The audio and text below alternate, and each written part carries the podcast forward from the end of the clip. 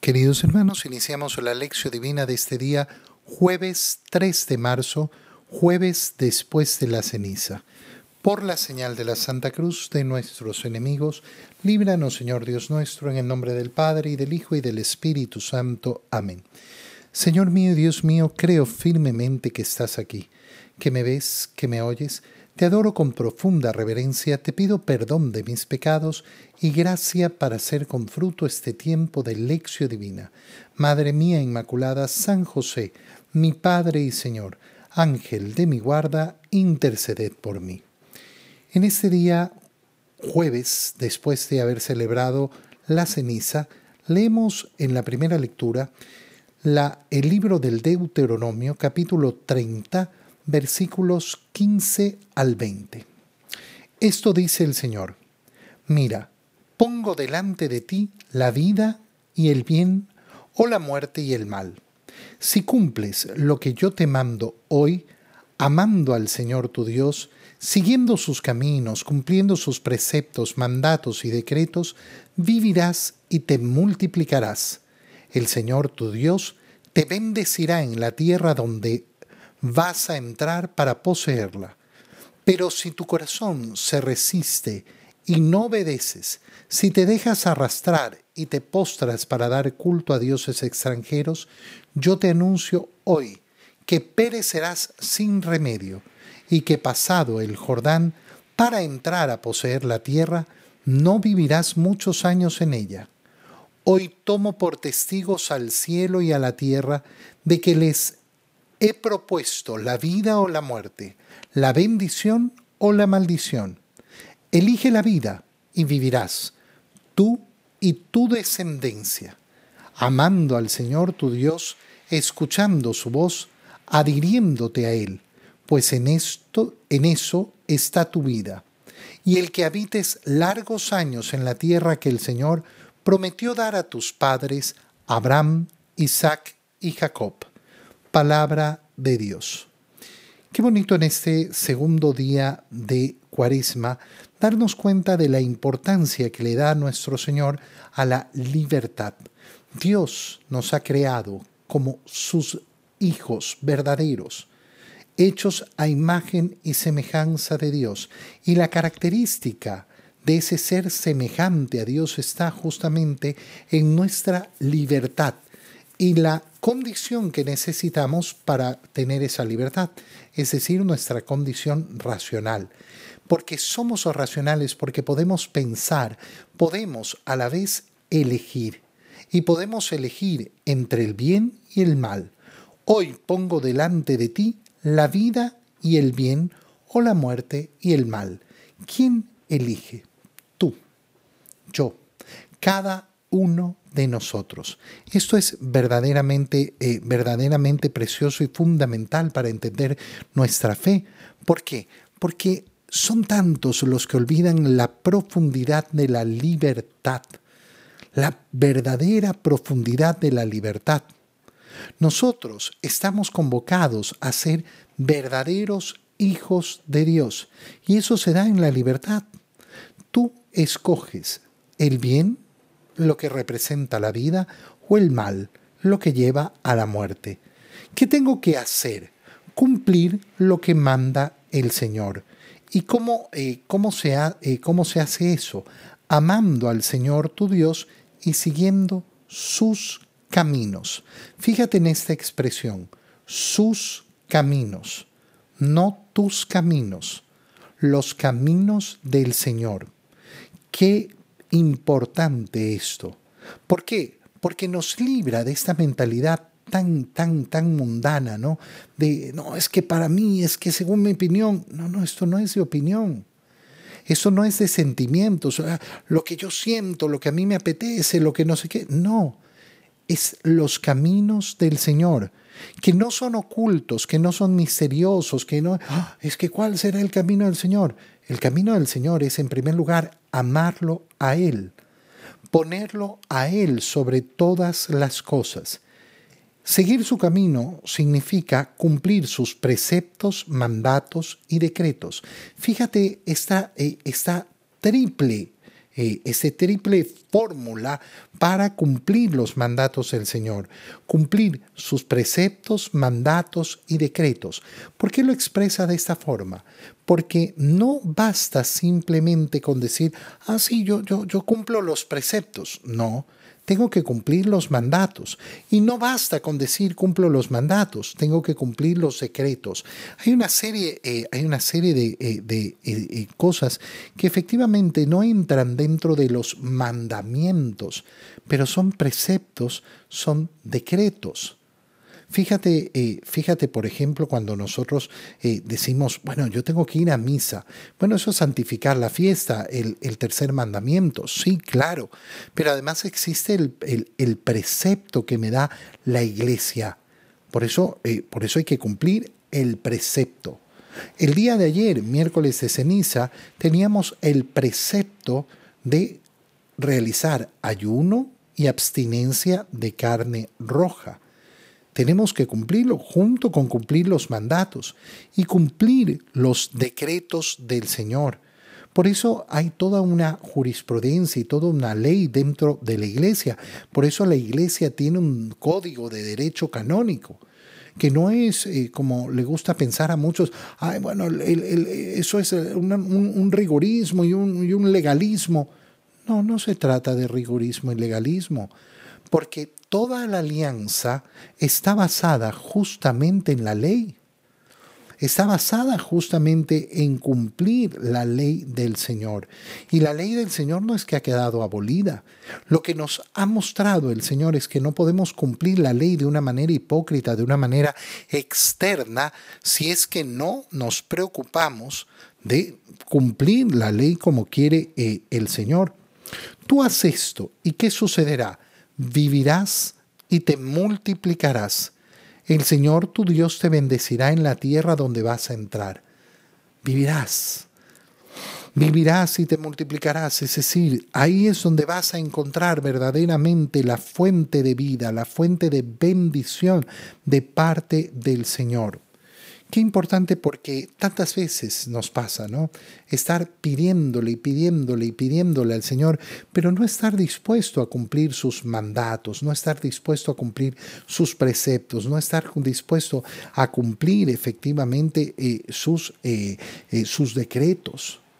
Y entonces, claro, estamos pidiéndole al Señor, pero no lo estamos amando como Él se merece y qué importante es tener claro, yo tengo que amar al Señor, amarlo profunda y verdaderamente, amarlo de verdad. Vas a entrar a esa tierra para poseerla, pero si tu corazón se resiste y no obedeces, si te dejas arrastrar y te postras para dar culto a dioses extranjeros, yo te lo digo, ¿eh? te, lo, te lo digo, perecerás sin remedio. Es tu decisión tu decisión, si sucumbes, es tu decisión. Oye, qué importante es asumir nuestra responsabilidad y nuestros actos. Mira, si tú acostumbras a escuchar esta lección divina, escucharás tantas y tantas veces la misma cosa. Y no es por ser eh, repetitivo y no tener más temas eh, de los cuales conversar, pero hay un profundo problema en las conciencias de las personas que hace que no asuman sus pecados, que no asuman sus pecados y que los presenten como si, eh, como si fueran una obligación. Tuve que mentir, tuve que faltar a misa, no pude ir a misa no pude hacer esto. No, es que me llegaron unos mensajes cochinos. Me llegaron como si llegaran nomás. Ay, si es que llegan. A los chats que tú tienes abiertos. A los chats que tú has elegido tener. es que tuve que mentir. No, no tuve que mentir. Elegí mentir. No pude ir a misa. No, no puse en primer lugar a Dios. Fui yo, yo en mi libertad.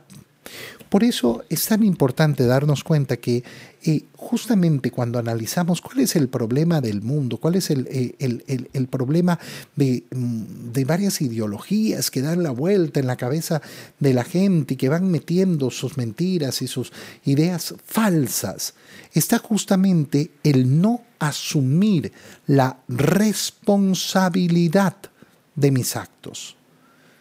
Pero resulta que si yo no asumo la responsabilidad de mis actos, ¿qué estoy haciendo? Estoy destruyendo mi libertad. ¿De qué sirve ser libre si yo no voy a asumir la responsabilidad de mis actos? No sirve de nada. No sirve de absolutamente nada. Se vivirá entonces simplemente una falsa libertad. Y una falsa libertad, ¿qué significa al final del día? Significa una pobreza y una tristeza gigantescas y enormes, una pobreza y una tristeza que no valen la pena. No vale, no vale la pena vivir en una falsa libertad. Hoy tomo por testigos al cielo y a la tierra de que les he propuesto la vida o la muerte. Es decir, les he propuesto que ustedes hagan lo que quieran les he dado la libertad. Qué bonito darnos cuenta de ese regalo del Señor. El Señor no me ha puesto en una condición de vida donde yo esté obligado a pecar. Porque si estuviera obligado a pecar, entonces ya no sería pecado. El Señor no me ha puesto en una condición de vida donde estoy obligado a hacer el bien. El bien lo elijo yo. Soy yo el que elijo cómo quiero vivir mi vida. Si nosotros entendemos la profundidad de esto, entenderemos por qué eh, tantas personas están sometidas, sometidas a otras personas. Están sometidas efectivamente. No, es que me pegó, yo le pegué, me insultó, yo le insulté. Él fue primero y entonces yo le respondí igual. Bueno, entonces hermano mío, no, no vives en libertad. En esa libertad tan grande, tan hermosa, de ser verdaderamente los hijos de Dios, los hijos que viven en libertad. En el Evangelio, leemos el Evangelio de San Lucas, capítulo 9, versículos 22 al 25. En aquel tiempo Jesús dijo a sus discípulos, es necesario que el Hijo del Hombre sufra mucho, que sea rechazado, por los ancianos, los sumos sacerdotes y los escribas, que sea entregado a la muerte y que resucite al tercer día.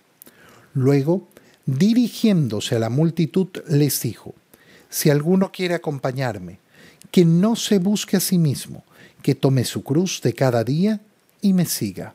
Pues el que quiera conservar para sí mismo su vida la perderá, pero el que la pierda por mi causa, ese la encontrará. En efecto, ¿De qué le sirve al hombre ganar todo el mundo si se pierde a sí mismo o se destruye? Palabra del Señor. Nosotros hemos leído hace pocos días este evangelio en el evangelio de San Marcos, que era el que veníamos, eh, veníamos leyendo en las últimas semanas antes de entrar a este tiempo de cuaresma.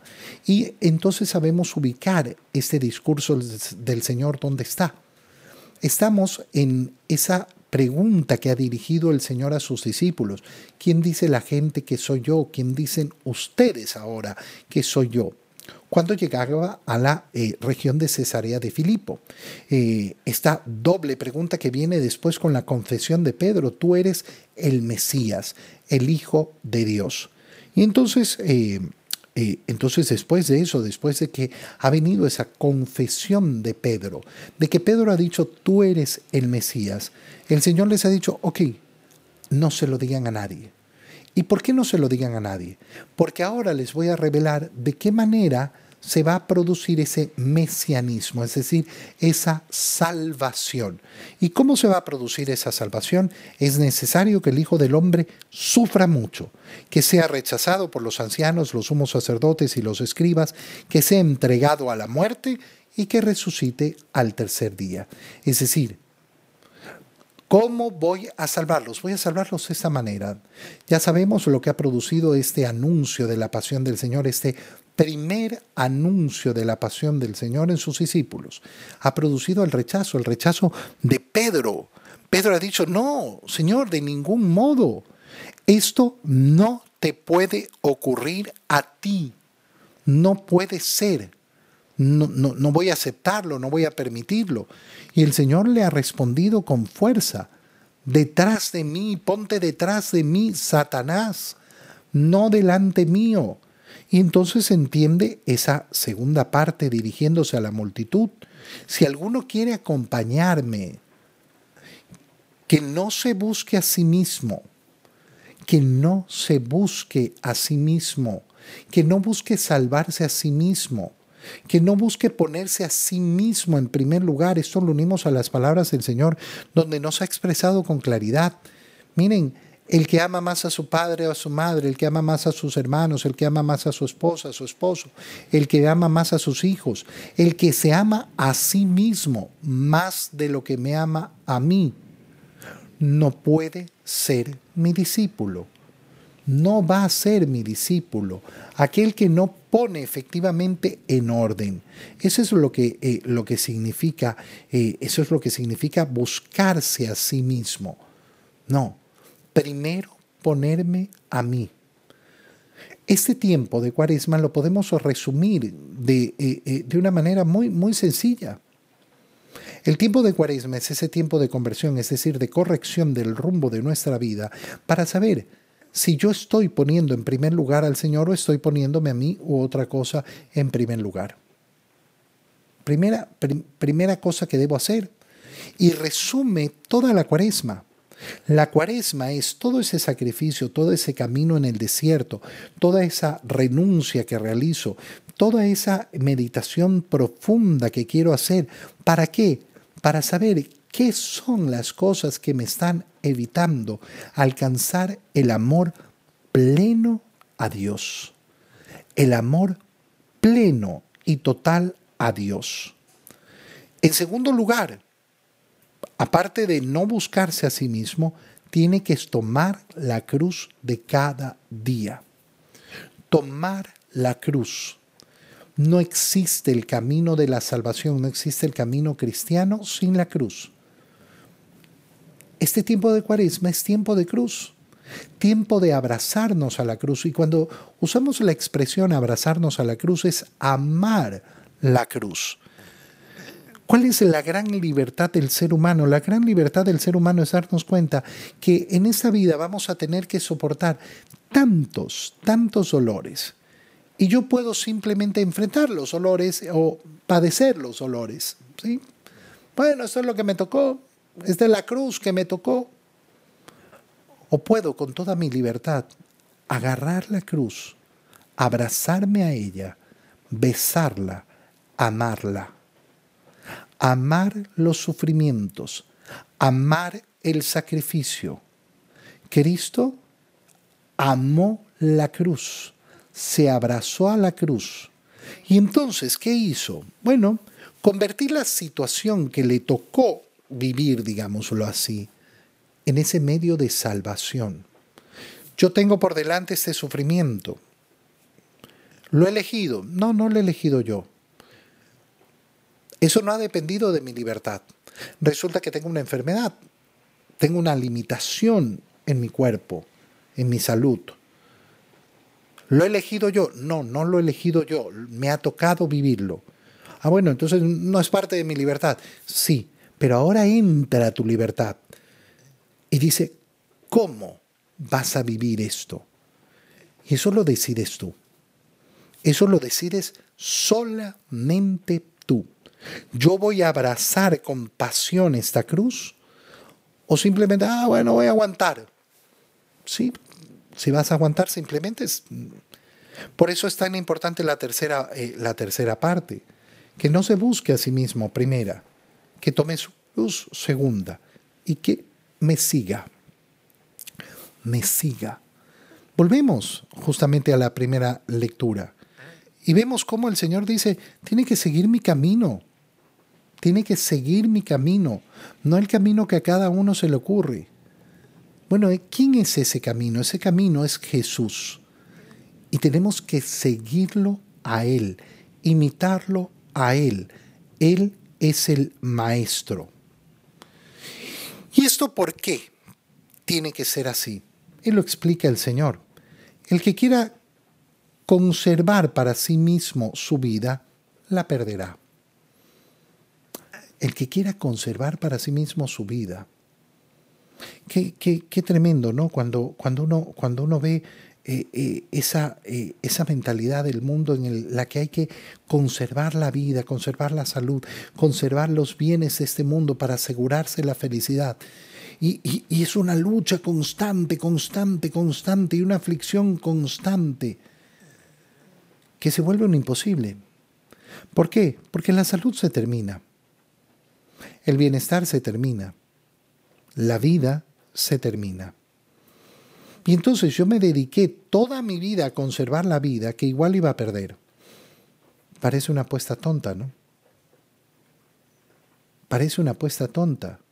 Sabías que ibas a perder y aún así apostaste todo a ello.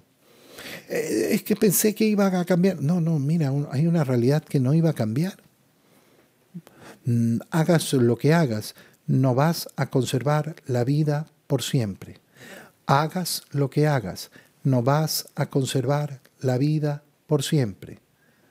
Y por eso el Señor nos invita a darnos cuenta de esto. ¿De qué le sirve conservar la vida si la va a perder? Pero el que la pierda por mi causa, ese la encontrará. El que pierda su vida por mi causa, es decir, el que se entregue por amor a mí, el que se entregue a amarme, el que se entregue a servir al prójimo, el que se entregue a trabajar, el que se entregue a poner en primer lugar a los demás, el que se entregue a un servicio que no se cansa, que no se reserva nada. Qué bonito es poner en nuestro corazón el deseo de salir de este mundo habiéndolo dado todo, no habiéndome reservado nada. No, es que yo me guardé para el descanso tantas horas y no sirvieron para nada. Yo me guardé para mí tanto, tanto, tanto tiempo y no sirvió para nada. Qué bonito tener en nuestro corazón el deseo de salir de este mundo habiéndolo dado todo, no reservándonos nada. Señor, me diste todo este tiempo y todo lo entregué a ti. Todo lo entregué. Tomé solo lo necesario para recuperar las fuerzas. Tomé solo lo necesario para seguir adelante, pero no quise quedarme con nada. Lo entregué todo. Y salgo de este mundo despojado, salgo de este mundo hecho trizas. Bueno, así no fue como salió Jesús. Jesús salió de este mundo habiendo derramado hasta la última gota de su sangre. No quiso conservar en su cuerpo ni una sola gota. Ese es tu maestro. Ese es tu modelo. ¿De qué le sirve al hombre ganar todo el mundo si se pierde a sí mismo o se destruye? ¿De qué le sirve al hombre ganar el mundo? Ganar el mundo, el mundo entero. No, es que yo quiero, yo no quiero las cosas de este mundo, las cosas de este mundo. Las vas a tener. Las vas a tener y las vas a tener de manera eterna. Pero si mi corazón se afana por las cosas de este mundo, ahora, ¿qué apuesta más tonta? qué apuesta más tonta, porque nunca, nunca me voy a quedar, no voy a conservar aquello que creo haber ganado.